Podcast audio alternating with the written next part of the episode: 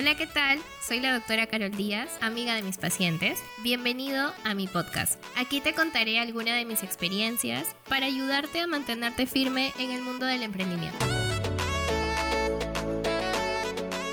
¿Alguna vez sentiste que se te acabó la creatividad o te quedaste sin ideas? A mí muchísimas veces.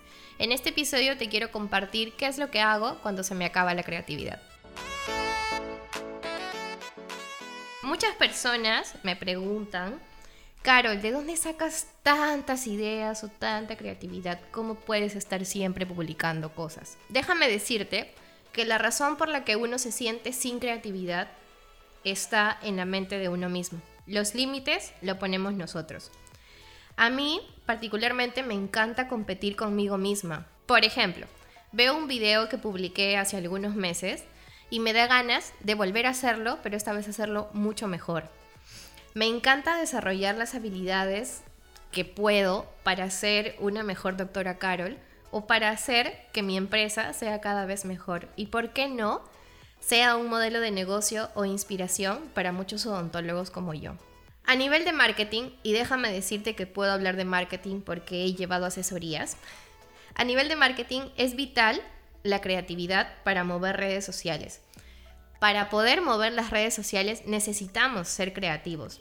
Yo como líder de mi empresa tengo que estar siempre en esta carrera de la creatividad.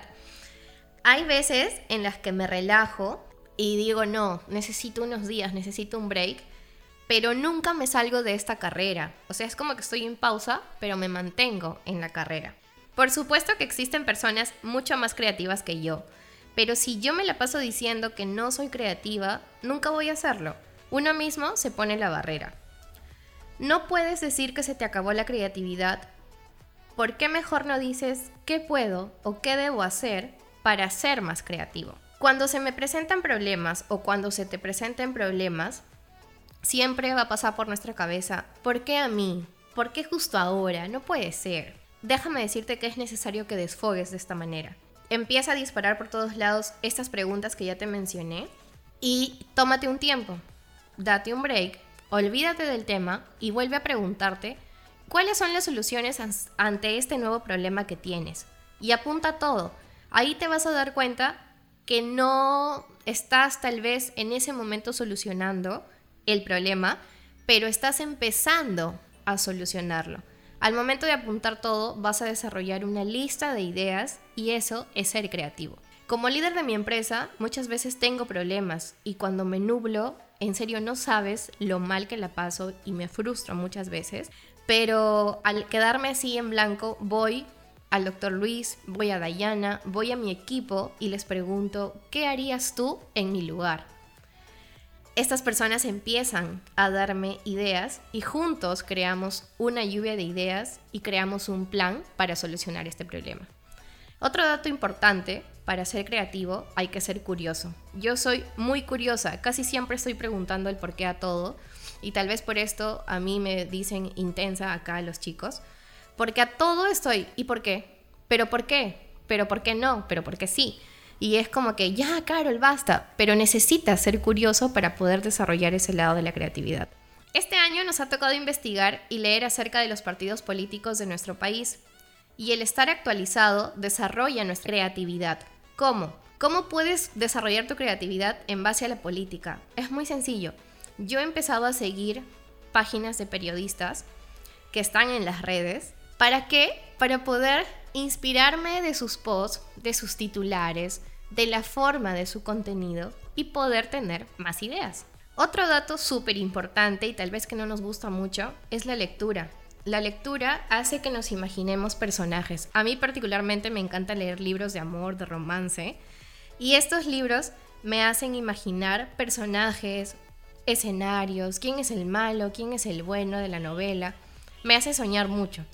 La lectura es el botón de reproducción de la imaginación.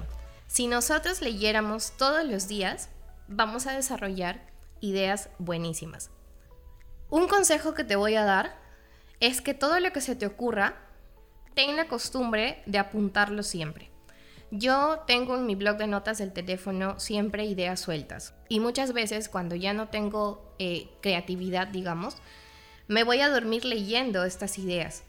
Y otra cosa, muchas veces tú o yo necesitamos desconectarnos y nos vamos a perder el tiempo diciendo, creyendo que estamos desconectándonos.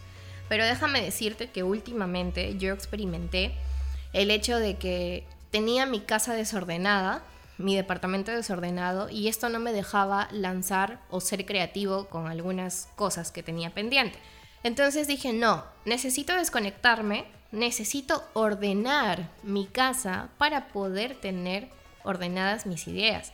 Y me funcionó, así que ahora estoy tratando de ordenar mi casa más seguido, estoy tratando de desconectarme más seguido, tomarme el tiempo para ordenar todo lo que tengo dentro, para luego eh, poder aplicarlo en mi empresa.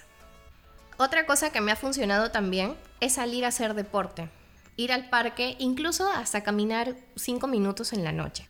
Así que a partir de hoy quiero que te quites de la cabeza el yo no soy creativo y después pongas en práctica los puntos que hemos mencionado. El desfogar, el tener una lluvia de ideas, el leer un libro, ordenar tu casa, ir al parque, porque a mí me ha funcionado y estoy segura que a ti también y los cambios los vas a ver reflejados en tu empresa. Muchas gracias por escuchar este episodio. Si te gustó, te invito a compartirlo con la persona que crees que necesita escucharlo. Recuerda que puedes encontrarme en las redes como doctora Carol Díaz y iDentis como iDentis y en bajo estudio dental.